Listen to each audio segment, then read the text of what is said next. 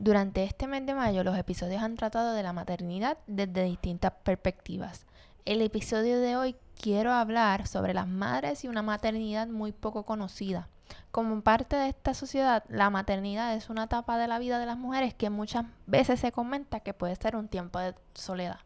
Sin embargo, no estás sola y hoy te cuento y te digo por qué lo digo a las que no tenemos bebés humanos, te comparto cómo somos parte de esta maternidad. Así que si todavía no te has suscrito al club, recuerda darle seguir y darle las 5 estrellas para que recibas una notificación cada vez que publique un episodio. Así que ponte cómoda y prepárate para celebrar la belleza de estas mujeres.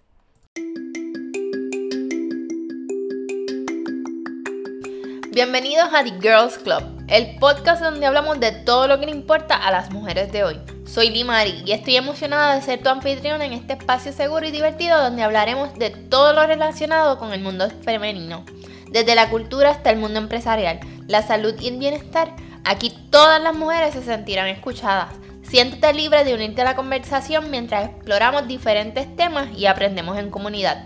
Así que busca tu taza de café o la bebida que prefieras y conéctate a The Girls Club. Bienvenidos a otro nuevo episodio de tu podcast favorito, The Girls Club. El pasado domingo separamos el día para recordar y celebrar la vida de nuestra madre o las madres que la vida te haya regalado, sea que esté físicamente o no. Sus aportaciones a nuestra vida son fundamentales, igual que la de nuestras abuelas, como lo dialogamos en el episodio número 11. Las madres, no importando las creencias, representan muchas veces nuestro centro de gravedad. Como describe Amaya Montero, muy acertadamente la relación con nuestras madres. Su canción dice, la más bonita sin duda eres tú, la más auténtica de todas tú. Si tú me abrazas no existe el dolor, si tú me hablas yo entro en razón. Con solo mirarme una vez, guías mis pasos allá donde voy y es que el pilar de mi vida eres tú. Ahora sí, te recuerdo mami, que te amo y te amaré cada día más.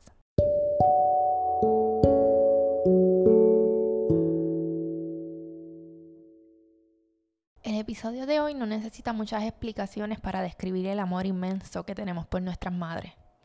Sabemos que contamos con una fuente de amor incondicional, que no importando las circunstancias, contamos con un amor profundo y duradero que está y estará para nosotros, que se combina con un compromiso y dedicación por el bienestar de sus hijos.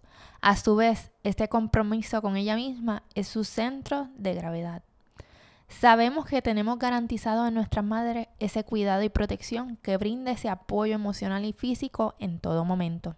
De igual manera, tenemos una línea directa y segura disponible 24 horas, 7 días a la semana, que es un salvavidas para los distintos momentos de nuestra vida, que está llena de sabiduría, guía, paciencia, comprensión y apoyo incondicional.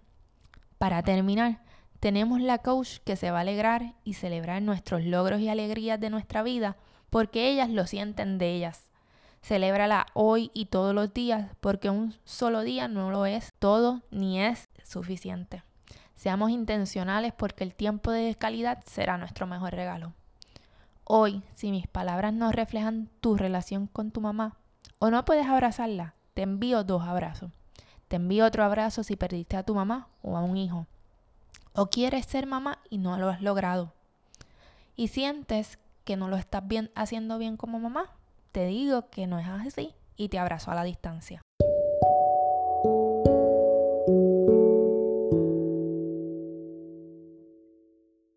Bueno, en la introducción del episodio mencioné que aquellas que no tenemos bebés humanos también estamos participando de un proceso de maternidad, la maternidad social.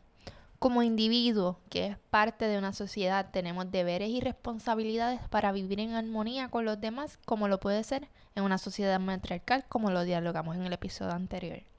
Sin embargo, esta maternidad tiene una intención de influenciar positivamente en la vida de esas hijas e hijos de nuestras hermanas, primas, amigas, conocidas, entre otras. No se queda ahí.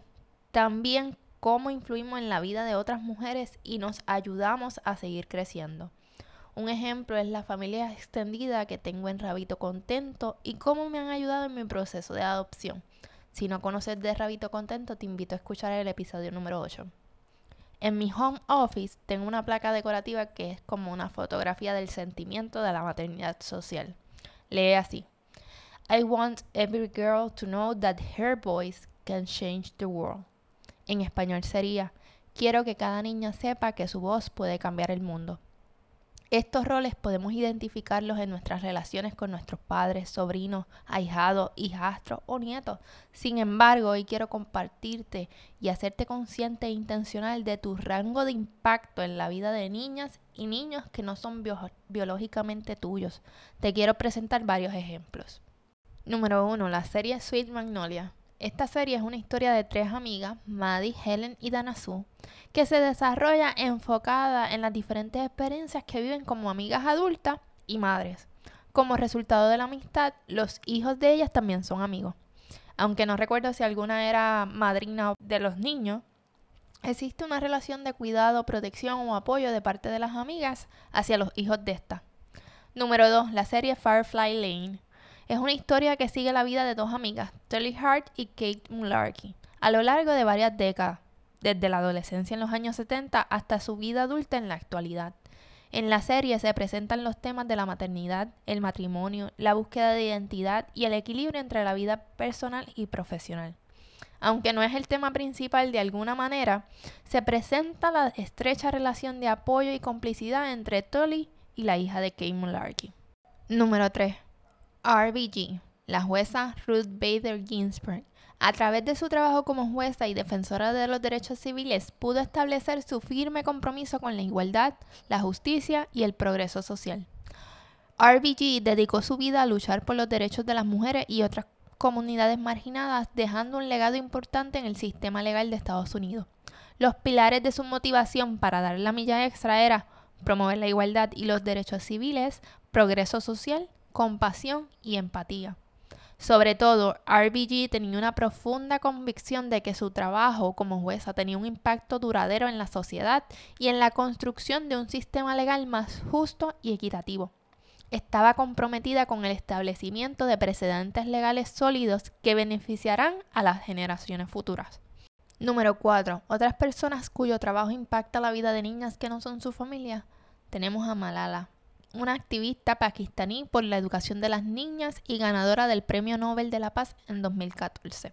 Su trabajo le ha recordado al mundo que hay niñas que no tienen la oportunidad de educarse y eso no es lo correcto. Otra es Emma Watson, que es actriz y defensora de los derechos de las mujeres. Es embajadora de la ONU y ha lanzado la campaña He for She para promover la igualdad de género. Número 5. Las mentoras. Esas mujeres que habitualmente sin pedir nada a cambio regalan su conocimiento y experiencia. No existe mayor éxito para la mentora que conocer que su pupila ha conseguido grandes éxitos y ella tiene una gran responsabilidad en ello. Muchas veces son similares a las madres, pero las escogemos con la intención de que nos guíen en nuestro desarrollo profesional. Aquí hago una pausa y le agradezco a mis tres mentoras actuales que me han guiado durante el 2023. Si no tienes una mentora, tengo una lista de cómo puedes eh, guiarte y escoger una mentora. Así que escríbeme en mi DM en Instagram con tu correo electrónico y te la comparto. Número 6. Tú.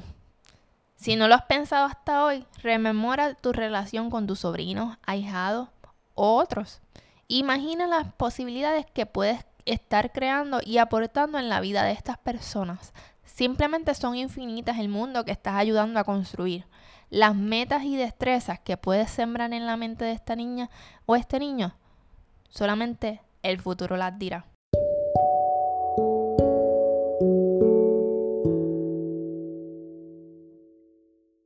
Para cerrar, es miércoles en la tarde. Vas a un restaurante y te encuentras a un grupo de amigas cuya amistad tiene más de 40 años. Es la hora de la cena y se han reunido para celebrar el cumpleaños de una del grupo. Solo ríen hablando de sus historias y sus memorias juntas. Los que estamos a su alrededor podemos escucharlas narrar sus razones de felicidad y solo podemos aspirar a tener esa meta. Una relación como la que ellas han tenido. Una amistad donde se han acompañado durante sus altas y bajas y aún siguen juntas. Ellas han crecido, amado y maternado juntas.